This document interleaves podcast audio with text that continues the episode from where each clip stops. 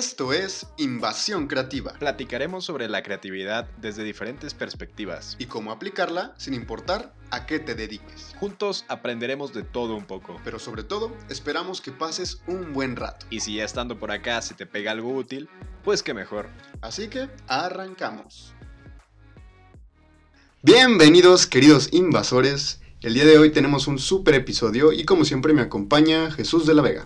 ¿Cómo estás, G? Muy bien, chava. Yo con muchas ganas de hacer ya este episodio. Ya desde hace, desde la primera temporada estábamos pensando en hacer un episodio así y hoy tenemos a una invitada que no, nosotros no conocíamos, es la primera vez que la conocemos, pero pues nos la han recomendado muchísimo, o sea, que es cañona. Sí, porque el, el tema de hoy es muy interesante y como dice G, teníamos ya bastante tiempo queriendo platicar sobre esto porque a los dos nos llama la atención y además creemos que es un tema de interés para muchos y es el tema de la actuación, de la interpretación y hoy nos acompaña Jimena Garduño, ella es actriz del Sótano Teatro y El Garito de los Emulantes y hoy vamos a platicar sobre pues esto, sobre la actuación y nos va a platicar un poco de su experiencia también y, sobre, sobre todo de cómo es ese mundo de la actuación. Bienvenida Jimena, ¿cómo estás? Hola, eh, yo estoy muy bien, muchas gracias. ¿Cómo están ustedes? Muy bien, muy bien. muy honrados de tenerte aquí en nuestro tremendo estudio, en Estudios Invasión Creativa. Y bueno, nosotros normalmente empezamos con una pregunta de un invitado pasado. En este caso es, es especial porque es de la primera temporada. Eh, te dejaron dos preguntas. Ay, ok. Eh, igual para que sepas, tú después le vas a dejar una pregunta a nuestro siguiente invitado. Está, está chido eso. ok. Eh, bueno, la pregunta que te dejaron Aisha y Peter, que son emprendedores, Ok, eh, digo, en pocas palabras porque hacen un montón de cosas. ok. Eh, con ellos platicamos de la educación y así. Pero bueno, ellos eh, te dejaron dos preguntas. La primera es, ¿sabes cómo aprendes? Y si sí, ¿cómo aprendes? Ujú. Y la segunda es, ¿cuáles son tus paradigmas? O algún paradigma que tengas, que es como esta parte que, ya sabes, como algo que tenemos, como que damos por hecho, pero que puede que esté igual y erróneo o así. Ok. Em, bueno, pues siempre he creído que soy, aprendo de forma kinestésica. Soy una persona eh, muy intensa e inquieta y siempre me ha costado el hecho de aprender las cosas de una manera plana. Y como creo que como actriz siempre eh, el movimiento, eh, los colores, el sonido son lo que me ayudan a aprender y a entender mejor las cosas. Y ah, ¿cuál era la segunda pregunta? Eh, algún paradigma que tengas, que es, digamos, como una, puede ser limitante. eh, Como una creencia Ajá, como una que creencia. no estás totalmente segura, pero ahí la tienes metida en la O sea, cabeza. que- puede ser, no sé, mm, yo no puedo hacer ejercicio, no, no me gusta hacer ejercicio. Y nada más es que después descubres que nada más he agarrado el gusto, el gusto o algo así. Pues la verdad es que creo que no tengo ahorita... Un tiempo fue un poco la, la edad en cuanto a um, lo que me dedico. Eh, como um, siempre esta idea de que pues los actores empiezan, digamos que desde muy jóvenes. Y pues a veces aspiro, no, no a veces, aspiro a llegar muy grande, pero me, me da miedo el decir, ay, creo que empecé un poco grande para lo que quiero dedicarme. Y eso podría ser, pero creo que cada día lo voy rompiendo y me voy dando cuenta que la edad no es un límite y que pues podemos hacer todo lo que queramos. Claro, sí, creo, creo que siempre es malo como compararnos, porque no importa la profesión, siempre vas a encontrar al niño genio de 8 años que lo empezó primero. Ya Y- sé. O al ancianito que la está rompiendo Ajá. también. Claro. Sí, Sí, pero creo que cada quien tiene su camino y, y es justo eso, ¿no? El, el no compararnos y el llevar nuestro propio camino y, y ya verá qué nos depara. Y creo que tiene algo bueno, o sea, la parte como de ser actor o actriz, en este caso, más grande, entre, entre comillas, porque también no es que seas una Bueno, viejita sí, de la no, tercera no edad, una ¿no? viejita. Eh, digo, no, no, no, no, están, no están viendo a Jimmy, pero no es una viejita. O sea, No, tengo 20 años, no soy 20. una viejita. no, no, no es bastante. El joven. problema es cuando ves actrices como Natalie Portman que a los 8 años ya estaban haciendo unas super Está muy buenas buena esa película. Eh, dices como, no inventes, o sea, Pero nunca vas a ser una niña explotada del cine. eso es Eso sí. cierto. ya estamos del otro lado. Sí, ya, ya te salvaste de esa. Pues, Muy bien, eh, bueno, ahora sí vamos a empezar un poco con las preguntas. perfecto. Eh, primero, para que te vaya conociendo nuestra audiencia y ir viendo tu forma de pensar, queremos preguntarte, ¿cuál sería ese papel que nunca interpretarías Ajá. y cuál sería el que más te gustaría interpretar? Ok, am, es difícil. Creo que el que me gustaría interpretar tengo muchísimos papeles. Siempre me han gustado los papeles de mujeres fuertes, independientes, eh, mujeres ahora sí que, que luchan, que se esfuerzan por lograr sus objetivos. La verdad es que yo soy muy feminista eh, y siempre me ha parecido que la televisión es eh, muy culpable de todos estos eh, estigmas sociales. Entonces siempre he creído que los papeles donde a la mujer se le da mm, un valor más allá de del simple hecho como de, de todos los estereotipos que se han generado, esos papeles son los realmente importantes. Por ejemplo, yo siempre veo a Cecilia Suárez haciendo unos papeles increíbles, eh, de mujeres muy fuertes, son obviamente los papeles que quiero aspirar. Y creo que no me gustaría tanto hacer como el opuesto a esos papeles, como estas mujeres eh, estereotipadas, eh, no sé, un poco como... ah, como Como de sex symbol de alguna película, ¿no? Sí, sí, exacto, como esta mujer sexy latina, que lo único que importa es cómo se ve, o que solamente sirve para atender a su marido o a sus hijos, ¿no? Ese sería un papel que no me, no me gustaría interpretar. Entonces, pues sí. Que es- es- está, está muy interesante. Perdón. Está muy Se te interesante. lengua la traba. Sí, se me lengua la traba. Está muy interesante porque creo que parte de una misma idea, o sea, es un ideal que tienes tú muy claro. Sí. Y digo, tal vez interpretarías igual un, per- un personaje lo contrario, pero que vaya evolucionando, ¿no? Tal vez que vaya convirtiéndose en eso que tú crees. Pero qué interesante tener esos ideales tan claros que son muy necesarios, sobre todo en, en estas nuevas épocas. ¿Interpretarías o, o has ya interpretado a un personaje hombre? Porque estaba pensando Sí, cuando muchas sí lo he veces era como, creo que era, era Eddie Redmayne, ¿no? Que interpretó a, a Ah, un transexual o algo por el estilo. No la, de la dama danesa, ¿no? La Ah, chica danesa. La chica danesa. Sí, Igual sí, Jared sí. Leto hizo algo así. Bueno, y siento que si fuera al revés, o sea, como de mujeres interpretando hombres, también sería como una percepción muy padre de ver cómo una mujer interpreta a un hombre. Pues yo he actuado de hombre dos veces eh, para teatro clásico. Eh, hice a un mayordomo y a un sastre. Eh, no eran como papeles tan profundos, digamos, eran pues sí, eran co- como papeles un poquito más planos, no, no tenían como tanta, bueno, es co- como este papel que hablamos de la chica danesa, que tiene una profundidad impresionante, ¿no? Y todo un trabajo actoral, pues o sea, por algo fue nominado, sí, ¿no? sí. Al Oscar. Entonces, pues sí, pero la verdad es que eh, yo he aprendido algo en la actuación y es que los papeles eh, tienen un género, pero el actor dentro de la actuación no tiene un género. Eh, tú como actor tienes que saber hacer de todo. Eh, gente adulta, gente joven, eh, niños, hombres, mujeres, eh, personas transexuales, eh, personas que tal vez no compartan tu misma identidad de género o pues sí, o sea, creo que la actuación ahora sí que el personaje manda. Tú, algo, una frase que me gusta mucho es que los actores nos ponemos al servicio de, de la escena. Eh, nosotros estamos obligados a dejar nuestras necesidades de personas aparte. Es como lo, lo más importante, ¿no? Entonces, sí, sí he tenido que hacer papeles hombres y los he disfrutado muchísimo, la verdad. Es que siento que es como. O sea, por un- en- sobre todo si es como en una faceta cómica. Siento que podría ser interesante, pero también si es como una actuación muy buena, se hace como muy. Bueno, al menos yo que me ha tocado verlo también en teatro, Ajá. se me hace como muy impresionante. Digo, como, me impresiona más como ver a una mujer actuando de hombre o a un hombre actuando de mujer, porque digo, ok, es un reto como de generar esa empatía Sí. muy interesante. Y, y es eh, un rollo de preparación física y vocal y emocional, porque si algo es cierto es que en- entre hombres y mujeres nuestra fisionomía es distinta, entonces el, va más allá de cómo te sientas tú, sino de poder hacer una voz más masculina o femenina, ¿no? O una corporalidad más fuerte, una en pequeñas acciones más suaves. Y eso también, pues, depende de qué tanto trabajo actoral tenga cada persona.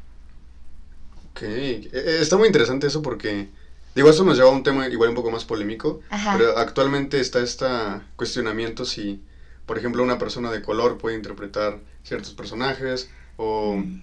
le platicaba el otro día que el, no me acuerdo el nombre del actor, el que interpreta al papá de Malcolm y el de Breaking Bad, Ah, ajá, sí. que interpretó la versión de Amigos de Estados Unidos, que está cuadrapléjico. Ah, Entonces, sí, sí, sí. toda la comunidad, bueno, no toda la comunidad, pero le llegaron muchos insultos de cómo alguien no cuadrapléjico estaba interpretando a un cuadrapléjico. Claro.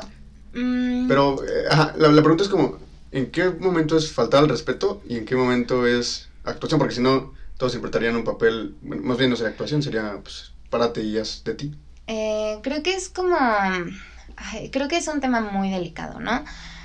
Y también creo que tiene que ver mucho si ese personaje ya existió en la vida real, ¿no? Porque tal vez si yo quisiera interpretar a um, Whitney Houston, ¿no? Pues no podría...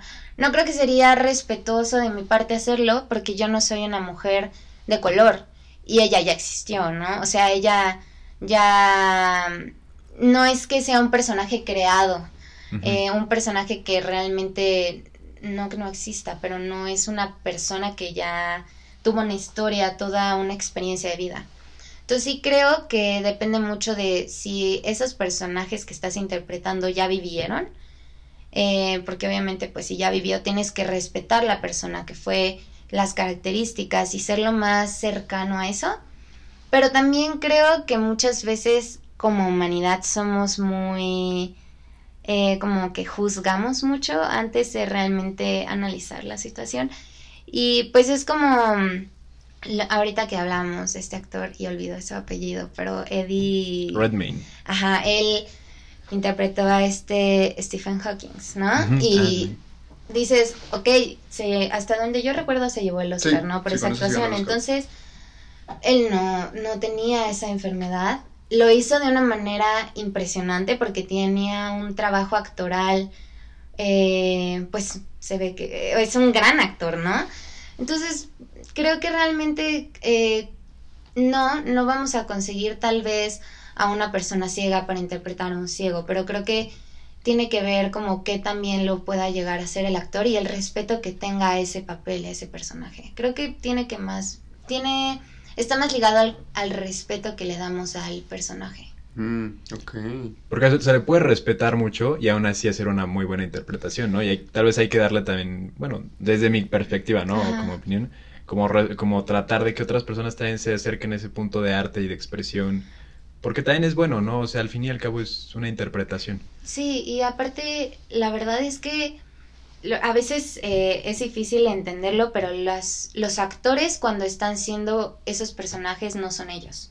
Son el personaje, ¿no? Entonces, pues sí, tal vez en la vida real esta persona no tenga ninguna enfermedad, pero el personaje sí lo tiene y el actor está siendo noble al personaje y por eso puede hacer lo que hace. Claro. Sí, el, el insulto sería que no le importara y que interpretara un papel que pareciera parodia de, esa enfermedad o o algo una así, ¿no? burla Claro, o una burla, justo. no tomarlo en serio, sí. ¿Cuál crees que ha sido, bueno, ya para ti, o sea, como en tu experiencia, el papel que te ha costado más trabajo? Am, la verdad es que creo que todos los papeles, eh, bueno, yo digo que tengo tres papeles principales, o sea, he hecho, he hecho más papeles, eh, muchos más papeles, pero como que en sí he hecho tres, eh, tres personajes que son los que se han quedado conmigo y me han exigido un mayor, em, ¿cómo digamos? O ¿Un sea, desafío? Ajá, ha sido un, un poco un reto. Am, hay un personaje que estuvo en una obra que se llama Las Matildes. Esta obra fue seleccionado por el programa de la Secretaría de Cultura de Contigo en la Distancia y fue una convocatoria que se sacó para pues las personas que durante la pandemia pues se quedaron sin trabajo, ¿no? Y esta obra eh, habla sobre cuatro mujeres eh, y su experiencia para mm, la, la experiencia que vivieron estas cuatro mujeres para acercarse al feminismo. Ok. Entonces, esa obra fue muy, muy personal. Eh, sí, digamos que eh, fue difícil para mí emocionalmente porque toma, toca un tema que para mí es importante y que al momento de yo interpretar ese papel estoy diciendo cosas que le duelen al personaje, pero que también me duelen a mí y que también me pesan a mí. Entonces, mm, debo de admitir que cuando lo grabamos a veces las ganas de llorar, eh, las ganas de gritar y de pues salir de, del personaje eran, eran, estaban ahí, pero pues tenía que controlarme y tenía que entender que no, que para que ese mensaje realmente se transmitiera, yo tenía que estar completa y tenía que estar enfocada a lo que estaba diciendo y a lo que estaba actuando. Ok. Eso está muy, muy, interesante porque otra cosa que me, me, me, me causa mucha duda es esta parte de la importancia del mensaje que tienes que dar y el papel que debe tener tanto televisión como platicabas, cine, en este caso también teatro. Eh, ¿Qué tan necesario, qué tan importante crees que sea ese mensaje que, que, que damos? ¿no? Al final creo que la actuación o la puesta en escena o el, programa de televisión o la película debe ser un pues una herramienta para transmitir un mensaje que a veces si le dices a las personas ah, sean feministas si pues igual y no te van a hacer caso pero si se los cuentas con una historia si les das eh, una persona a aquel, con la cual hacer empatía por ejemplo es más fácil que ellos puedan pues digamos em, empatizar y entender la situación y tal vez cambiar su forma de pensar ¿Tú cómo ves esta parte del mensaje? O sea, ¿qué tan importante crees que sea? ¿Si es obligatorio o si es... Pues ya depende de cada quien. No, yo creo que todos y cada una de las personas públicas, no solamente actores, no solamente artistas, sino cualquier persona que tenga ahorita que está súper de moda, ¿no? La palabra influencer. Eh, todas estas personas que tienen, que están en la mira y que tienen un impacto social, tienen una responsabilidad. Eh, todos, todos tenemos una responsabilidad. Y creo que los actores tienen la responsabilidad de eh, cambiar la sociedad, o al menos si no cambiarla, impactarla. Por eso se habla mucho de este proceso de catarsis, ¿no? Con el, con el espectador. Eh, y la verdad es que yo creo que es obligatorio para el actor la, mm, esa responsabilidad social creo que no se puede todo el tiempo y lo vemos porque hay programas de televisión que decimos cómo esto está en la tele, porque tantas personas lo ven, porque si algo es cierto es que es lo que está en la tele y lo que de lo que siguen haciendo episodios o a lo que siguen invirtiendo dinero es porque la gente lo ve. Esa es la realidad de las cosas y las cosas que no se ven acaban desapareciendo, ¿no? Entonces creo que sí es una responsabilidad social, no no todos los actores, no todas las personas eh, lo, digamos que se hacen responsables de, del poder que tienen, pero sí creo que es muy importante el mensaje que damos. Sí, y es un poco triste que no, no siempre sean los más populares. O sea, si nos ponemos a ver, no sé, las 10 más vistas de Netflix, o si se meten en YouTube como los más vistos del momento, o como dices, ¿no? En televisión siempre es muy triste ver que normalmente es contenido pues basura, por llamarlo de una forma, que digamos que no aporta nada, que no necesariamente tiene que ser aburrido aquel contenido que, que aporte, o sea, por ejemplo, la comedia puede ser muy bien, un muy buen canal para transmitir un mensaje, pero creo que sí es más bien, sobre todo aquellas personas que ya tienen como esa oportunidad de llegar a más personas, como dices, no influencers, que igual y ya tienen como ese lugar, pues aprovechar que están en esa posición para dar un mensaje positivo. Y, y creo que también algo ahorita que dices, ¿no? De que no necesariamente tiene que ser aburrido. Creo que más bien es obligatorio para las personas que hacen cosas artísticas que sea entretenido. O sea, creo que debería ser una obligación. Porque luego pasa, no sé, yo, yo me he puesto, pasa mucho en el arte que eh, estas personas llenas de chaquetas mentales hacen cosas para ellos, ¿no? Claro. Eh, porque les gusta esta idea, porque... Y, y luego, pasa muchas veces, ¿no? Pero yo creo que eh, como creador, eh, realmente uno crea para, los, para, para la gente, para el espectador. Y tiene la obligación de que si ya están pagando un boleto de teatro, eh, pues, que valga la pena, ¿no? porque también es una responsabilidad con los otros actores. Luego se ha hecho como este, la sociedad muchas veces tiene prejuicios de, ay, es que ir al teatro es aburrido, o, ay, es muy caro lo que estoy pagando para para lo que es y la verdad es que como actores tenemos esa responsabilidad de que si alguien está pagando un boleto, pues que valga la pena, porque así la gente va a seguir yendo al teatro, porque así se va a seguir, vamos a apoyar a los otros, eh, a las otras compañías para que la gente, sobre todo aquí en Querétaro, vaya a ver teatro. Claro, se va corriendo la voz también, Claro. Sí. Claro, recomendar y apoyarnos como compañías. Es algo que yo me he dado cuenta últimamente, que aquí, al menos en mi experiencia aquí en Querétaro, eh, hay mucha mm, falta de, de apoyo entre compañías. Y es algo que necesitamos. Sí, como, ¿hay como competencia? O, o más bien, no hay como conexión entre... Creo que más bien no hay tanta conexión entre... No, no podría decir que hay una competencia, eh, no dudo que lo haya, pero no, o sea, yo, yo no puedo decir que lo haya visto, pero sí creo que estamos muy alejados como, como creadores. eh, eh, eh, no sé, la verdad es que yo nunca he visto como colaboraciones, o es muy raro, es muy raro ver colaboraciones, claro que las hay. Claro que hay compañías que s- se apoyan con otras, pero creo que valdría la pena esforzarnos porque hubiera un poco más. Sí, como crear un sentido de comunidad, ¿no? Sí, Entre una actores, comunidad artística.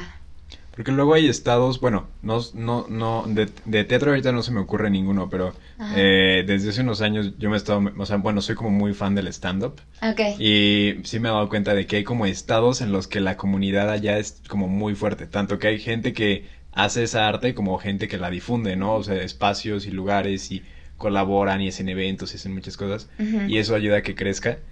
Y, y, pues como tú dices, ¿no? Si eso sucediera en teatro, muy probablemente habría muchas historias de éxito de mucha gente que, ah, vamos a esta obra o vamos a esta otra. Sí. Y en una ciudad hay muchas obras y mucha gente va, va seguido. La verdad es que, y ahorita que dices, sí, hay muchos lugares donde no hay teatro en México, ¿no? O sea, y, y esa es la realidad. Em, el teatro, em, aquí en Querétaro tenemos mucho teatro y no lo sabemos porque, o sea, nosotros como que, bueno, no, siento que muchas veces no nos damos cuenta de lo afortunados que somos de tener teatro en Querétaro. Eh, porque hay muchísimos lugares en México donde realmente no hay ni una compañía de teatro, ¿no? Eh, o donde el teatro está muy alejado a la sociedad. Y Querétaro tiene muchísimos teatros, eh, tiene muchísimas opciones, tenemos todo un catálogo de teatro para el fin de semana, ¿no? O sea, entonces creo que sí es importante que la gente lo sepa y sepa lo afortunado que es de poder ir al centro histórico y caminar y ver fácil cinco compañías abiertas, ¿no? Ajá. Entonces sí, creo que eso es algo muy importante. ¿Y en qué momento, o sea, porque ya, ya digo, ya no estás, a los que no sabían que había todo este mundo de teatro en Querétaro, pues hay todo un mundo, o sea, sí, o sea, vas un fin de semana y ahí puede haber cinco, seis, siete, ocho, varias obras al mismo tiempo, en el mismo fin de semana para que tú disfrutes. Pero tú, ¿en qué momento sentiste como esa conexión con el arte del teatro, o bueno, de la actuación en general, que dijiste, ok, quiero, quiero empezar a dedicarme a esto, o quiero al menos jalar como ese hilito a ver a dónde me lleva? Pues la verdad es que hasta la secundaria empecé a actuar y en cuanto empecé a actuar me encantó. O sea, fue esas cosas que dije, no inventes, tengo que hacerlo toda mi vida. Y, pero la verdad no lo había visto como algo tan profesional, lo había visto como más algo personal, como de, pues algo para mí, ¿no? Pero eh, cuando entré a la prepa y la gente empezó como, bueno, ya tienes que saber qué vas a hacer de tu vida, porque vas a estudiar la carrera, pues yo dije, pues la neta es que lo que sé que quiero hacer toda mi vida es actuar, ¿no? Y, y ahí fue cuando busqué el EMPA, que es la Escuela Multidisciplinaria Profesional de Actuación, donde me he formado estos últimos tres años. Eh, es una escuela que dirige la actriz Verónica Carranco. Y la verdad es que he aprendido muchísimo en esa escuela.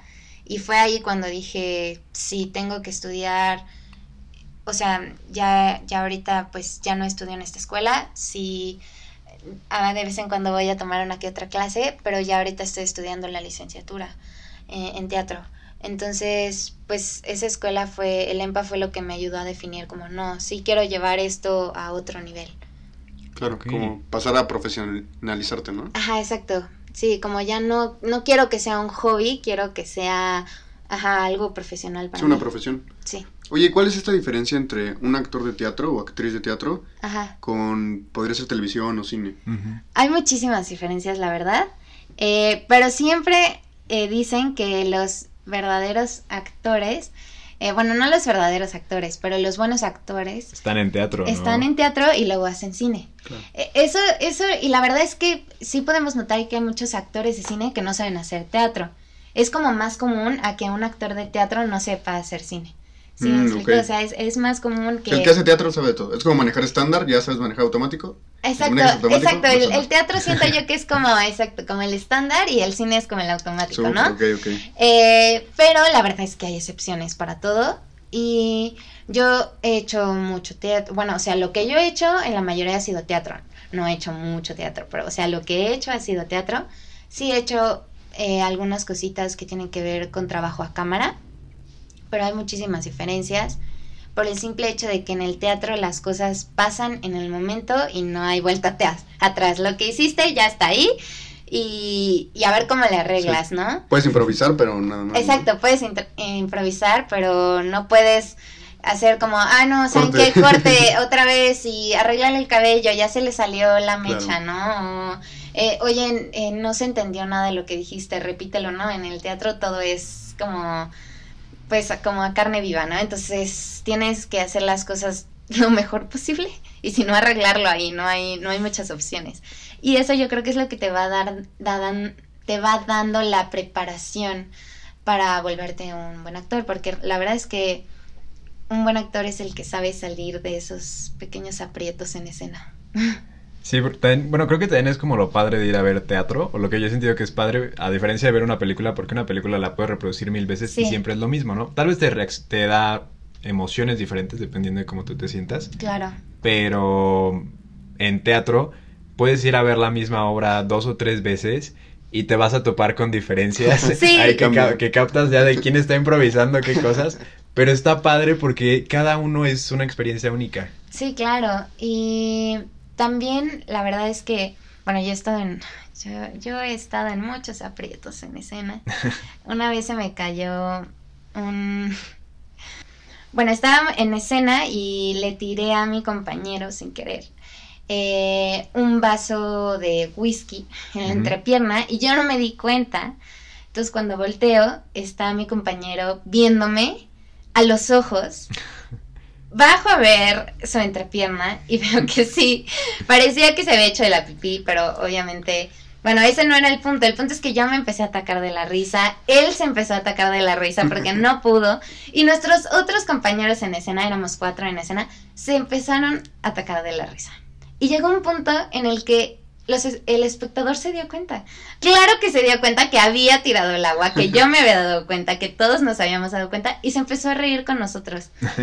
De verdad fue uno de esas funciones en las que sales y dices, no ma, qué cagadera acabo de hacer, que acaba de pasar, pero te la pasas tan bien y el espectador lo disfruta porque sabe qué pasó, pero se ríe contigo. Ajá. No se ríe de ti, se ríe porque, porque a ellos también les da risa y pues de alguna forma supimos arreglarlo, supimos salir, yo me acuerdo que tenía que salir de escena, entonces son esas cosas que el cine no te va a dar, esa realidad de que hay gente ahí, gente que se equivoca, gente que a veces le sale bien, la mayoría de las veces intentamos que salgan bien las cosas, pero que va a haber funciones que no van a ser perfectas y que también está bien.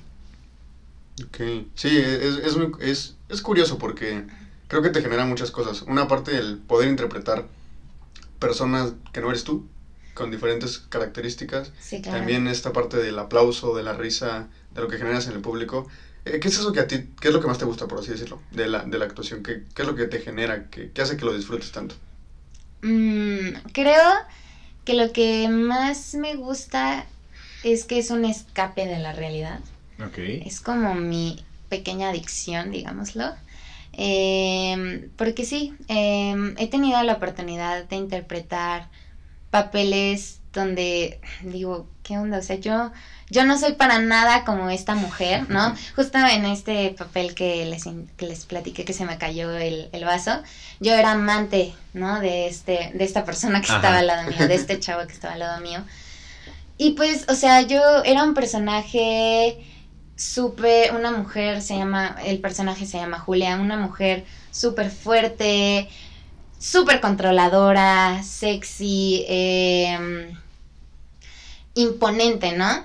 Y digo, o sea, yo puedo tener una- un poquito de un- cada una de esas cosas, pero este personaje realmente, yo cada vez que me, que me ponía el vestuario, cada vez que me maquillaba, cada vez que estaba en escena, yo decía, ay, qué bonito es ser esta mujer que no soy yo, ¿no? Eh, porque realmente tenía la oportunidad de ser Julia una hora, una hora y media, dos horas. Y después regresaba a mis jeans, a, a desmaquillarme, a mis tenis, eh, a quitarme mi peinado y pues ya era yo, o sea, volvía como a mi vida cotidiana, ¿no? Y creo que son pocas las profesiones que te pueden dejar sentir eso, ese, ese em, olvidarte de quién eres un rato y, y convertirte en alguien más. ¿Crees que, por ejemplo, de, de los personajes que vas interpretando, tomas como, tal vez como pedacitos que sí te gustan de cada uno y también van siendo como parte de tu personalidad? Uy, Mm, está interesante eso. La verdad es que no. O sea, a, mí, a mí nunca me ha pasado. O sea, O sea, es como tú, eres tú y el personaje, Sí. o sea, no hay punto intermedio. y aparte es que creo que mi personalidad es... eh, creo que sí, soy una persona con inseguridades, pero también me gusta mucho cómo soy. O sea, no...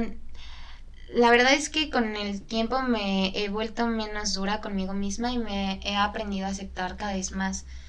Entonces, yo tengo un personaje, Julia, que, que les platico, me encanta ese personaje, es mi personaje favorito, me encanta. Eh, Agustina sale en otra obra, es una mujer súper sabia, súper mm, fuerte, feminista también. Bueno, puede que de Agustina sí me gustaría robarle algunas cositas, pero al final es que yo sé que pues no soy esas personas, ¿no? Y sí me gustaría aprender de ellas. Hay personajes a los que les he aprendido cosas, pero no creo que tanto como que los... Como que les robas No como que lo roba y le sí, digo, sí. ah, lo quiero meter a mi vida. No, como, Como que aprendes de esa historia, ¿no? Aprendo algo de eso, pero no es como que diga, ah, se lo voy a quitar, lo quiero yo también. Ajá. Ok. Sí, yo creo que en esa carrera es muy importante que tengas pues una personalidad bien definida, porque si no luego ahí se mezclan diferentes y Y sí conozco, o sea, sí, sí he conocido ciertos chavos que digo como, ay, o sea, sí, definitivamente. Y creo que algo que es cierto es que en la actuación se mueven muchas cosas, ¿no? O sea, mm, eh, mi papá siempre me dice que, me dice, tú te mueves en un mundo muy raro.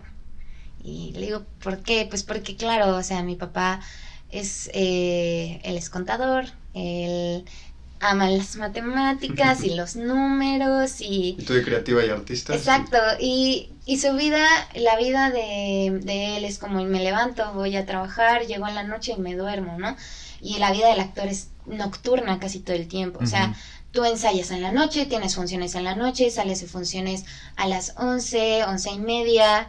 eh, la verdad es que pues obviamente nos gusta salir a festejar y es, es un ambiente muy abierto, de, de mentalidad abierta, pero eso también, eh, la verdad es que la actuación es una carrera que también eh, permite a que las personas puedan caer en muchos vicios, eh, puedan perderse un poco y hasta perderse un poco en el ego o, perderse como en este egocentrismo, ¿no? Entonces sí, sí es, sí es una carrera que, que se presta mucho a eso. Ok. O y- también in- incluso encontrarse, ¿no? O sea, porque está como el, la- el lado el lado negativo, que es yo creo que como el más famoso, como en la El parte de de, de la actriz, ¿no? que- sobredosis y todo eso y así. Sí. Sí, sí, sí, pero creo que también hay un lado del que luego no se habla tanto, sobre Ajá. todo en familias como muy tradicionales en donde todos son ingenieros o todos son contadores y así, y no hay nadie como que haya entrado por ahí, que también tiene cosas muy buenas, o sea, como cualquier profesión, ¿no? Claro, y yo he aprendido que cuando uno actúa, o sea, yo como, como actriz he podido enseñarle muchas cosas a las personas a mi alrededor. No pretendo cambiarlas. Sé que, sé que mi, las personas que quiero eh, van a pensar de una forma distinta a mí. Pero también me he dado cuenta que la actuación abre los ojos y que en el momento en el que yo decidí dedicarme a esto, las personas a mi alrededor empezaron a ver la vida, mm, tal vez no la ven de la misma manera que yo la veo, definitivamente no, cada quien tiene una perspectiva diferente de, de, la vida en general, pero sí creo que em, a veces como que ayuda a, a ver como eh, realmente no todo es siempre tan negro, ¿no? O sea, realmente la actuación, como dice, siempre estamos acostumbrados a a que se hable de las cosas malas. Eh, pero la verdad es que podemos ayudar a, las personas cercanas a ver que el teatro también rompe muchas barreras sociales. El teatro habla de lo que a la sociedad le duele, de lo que, de lo que a la sociedad le molesta y que es muy necesario. Entonces sí, creo que, que podemos verle muchas cosas bonitas al teatro. Es es maravilloso, la verdad. Sí, creo que a veces lo mejor que podemos hacer por alguien es ayudar a que se cuestione, simplemente. El que se haga una pregunta y ya solita esa persona tendrá su proceso, pero... Sí, y siempre por eso dicen, ¿no? O sea, el propósito de los actores es que al menos cuando salgas de la función, algo haya cambiado, ¿no? Que cuando veas una película, mínimo algo en tu cabeza ya te genera una pregunta, ya generaste una nueva idea, ya te hizo dudar de algo o te hizo como asegurarte de, ah, no, sí. Si algo que tenías en duda, ya lo, rectificas, ¿no? Sí, sí, sí, y eso está increíble.